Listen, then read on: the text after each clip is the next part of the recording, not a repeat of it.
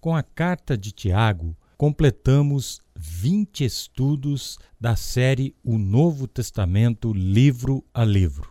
Estamos quase no final da série. Faltam as duas cartas de Pedro, as três de João, Judas e Apocalipse. Vamos então à carta de Tiago. No Novo Testamento, nós encontramos quatro homens que se chamam Tiago ao Tiago, o menor, filho de Alfeu, Mateus 10, 3 fala sobre ele, o Tiago, pai de Judas, não o Iscariotes, Lucas 6,16, o Tiago, filho de Zebedeu e irmão do apóstolo João, de Mateus 4, 21, que foi, aliás, o primeiro líder da igreja a ser martirizado, e ao Tiago, meio-irmão do Senhor Jesus, que foi o autor da carta. Meio-irmão porque ele era filho de Maria e José e Jesus somente filho de Maria. Em Marcos 6, de 1 a 3, nós temos esta prova. Jesus saiu dali e foi para sua cidade acompanhado dos seus discípulos. Quando chegou o sábado, começou a ensinar na sinagoga, e muitos dos que o ouviam ficavam admirados. De onde lhe vêm estas coisas? perguntavam eles. Que sabedoria é essa que lhe foi dada? E estes milagres que ele faz?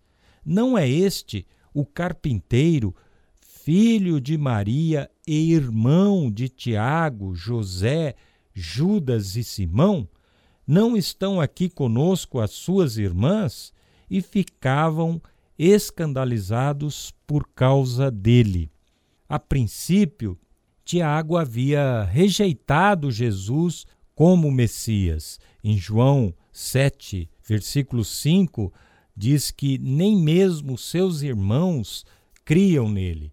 Mas depois ele creu. Em 1 Coríntios 15, 7 diz que o próprio Senhor Jesus apareceu a Tiago e também depois a todos os apóstolos.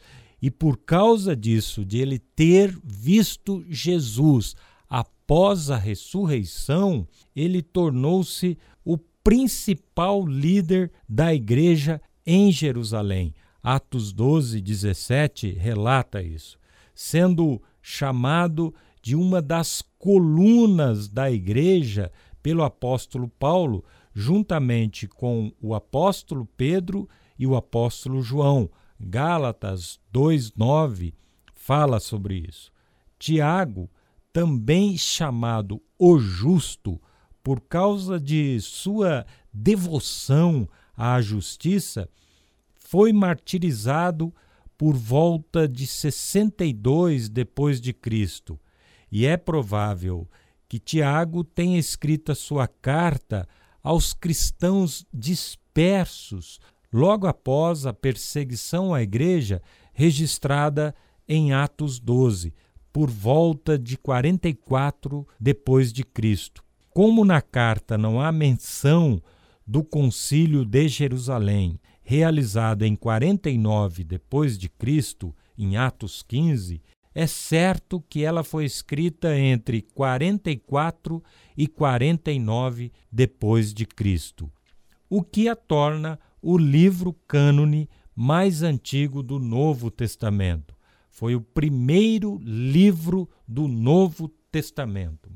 A carta de Tiago não trata de problemas específicos de uma igreja local, ela é um resumo do pensamento de Tiago, o Justo. É uma carta de recomendações práticas, onde Tiago desafia os cristãos dispersos pela primeira perseguição da igreja a viverem uma vida perfeita. Perfeita é uma palavra-chave em Tiago. Ela é usada sete vezes na carta e tanto no hebraico como no grego bíblico significa integral.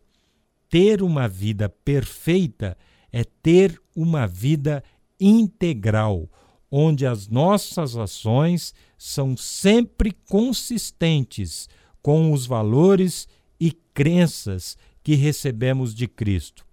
A vontade de Deus e o seu trabalho em nós é para que nos tornemos cristãos perfeitos, cristãos íntegros, onde a fé que professamos consiste com a vida que levamos.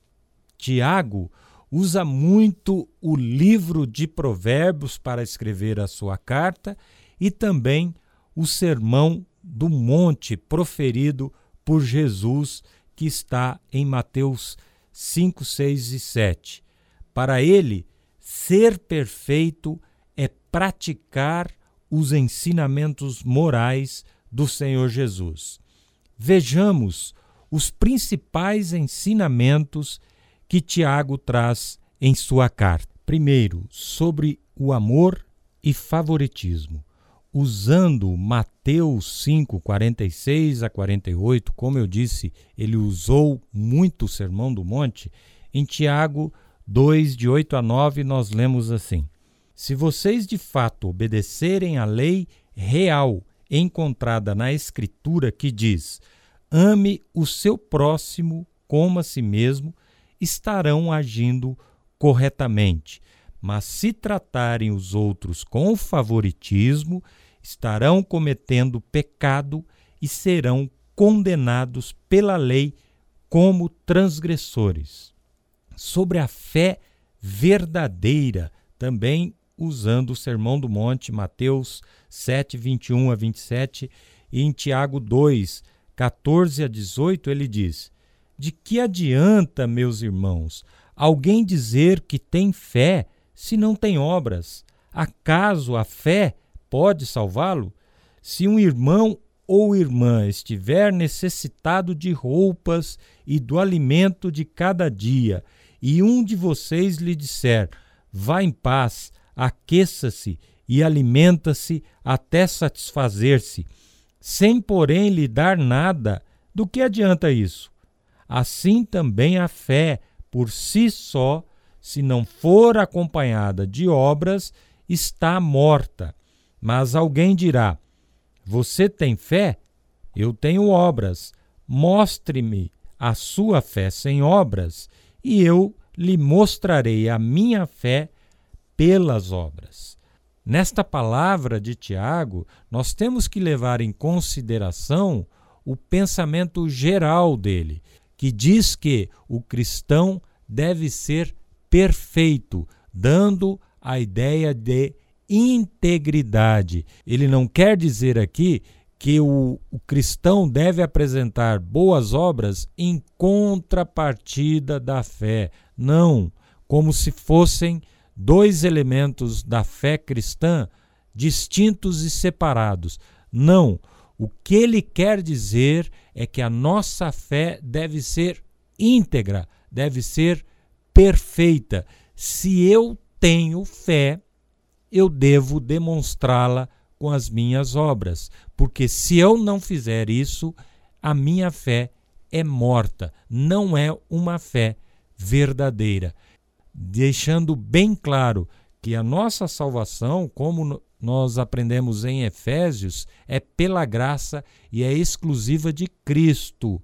Não vem pelas obras para que ninguém se glorie. Efésios 2, 8 a 9. Por isso, Tiago aqui não está dizendo sobre a fé que salva uma vida. Ele está dizendo sim sobre a fé que temos é demonstrada pelas nossas obras. Um terceiro pensamento dele é sobre o cuidado da língua. Em Tiago 3:2, ele fala: Todos tropeçamos de muitas maneiras. Se alguém não tropeçar no falar, tal homem é perfeito. Olha aí a palavra perfeito novamente. E o texto continua: sendo também capaz de dominar todo o seu corpo cuidado com a língua. Sobre julgamentos, em Tiago 4, 11 e 12, ele diz: Irmãos, não falem mal um dos outros. Quem fala contra o seu irmão ou julga o seu irmão, fala contra a lei a julga. Quando você julga a lei, não a está cumprindo, mas está se colocando como juiz. Há apenas um legislador e juiz, aquele que pode salvar e destruir. Mas quem é você para julgar o seu próximo? Não devemos julgar o próximo. Outro pensamento de Tiago que ele traz em sua carta é sobre a arrogância que a riqueza pode causar.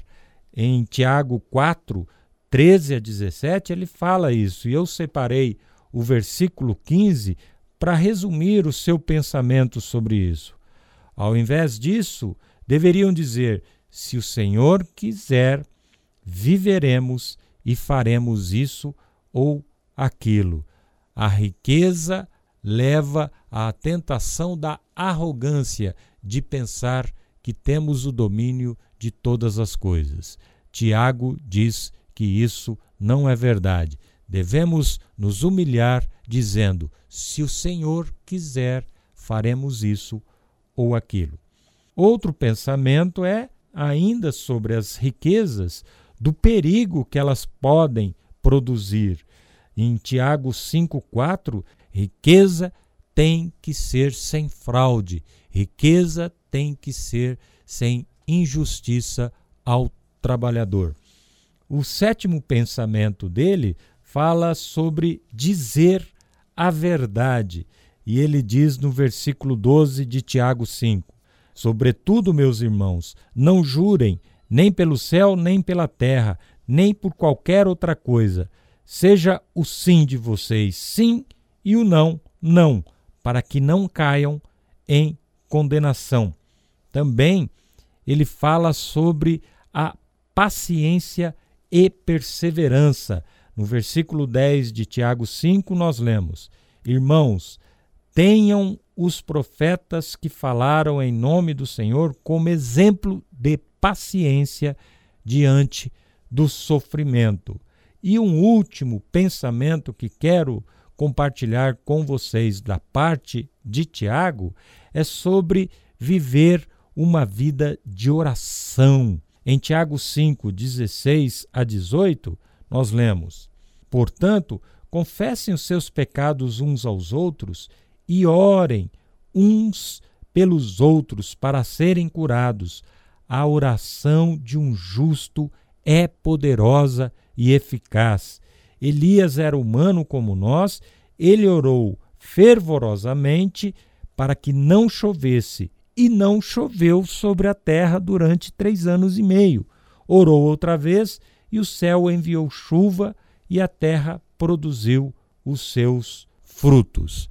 Se Deus pôde fazer isso através de Elias e diz que Elias era um homem sujeito às mesmas paixões que a gente, nós também podemos fazer através da oração. A oração de um justo pode muito em seus efeitos. Estas são as recomendações práticas, como dissemos na introdução deste estudo, que Tiago diz que os cristãos devem apresentar. Tenham uma vida perfeita, uma vida íntegra, onde a prática seja condizente com a fé professada. A vontade de Deus e o seu trabalho em nós é para que nos tornemos cristãos íntegros, cristãos perfeitos, nas palavras de Tiago. A minha oração no final desta meditação é que o próprio Senhor nos ajude a sermos cristãos íntegros, cristãos perfeitos. Amém e amém.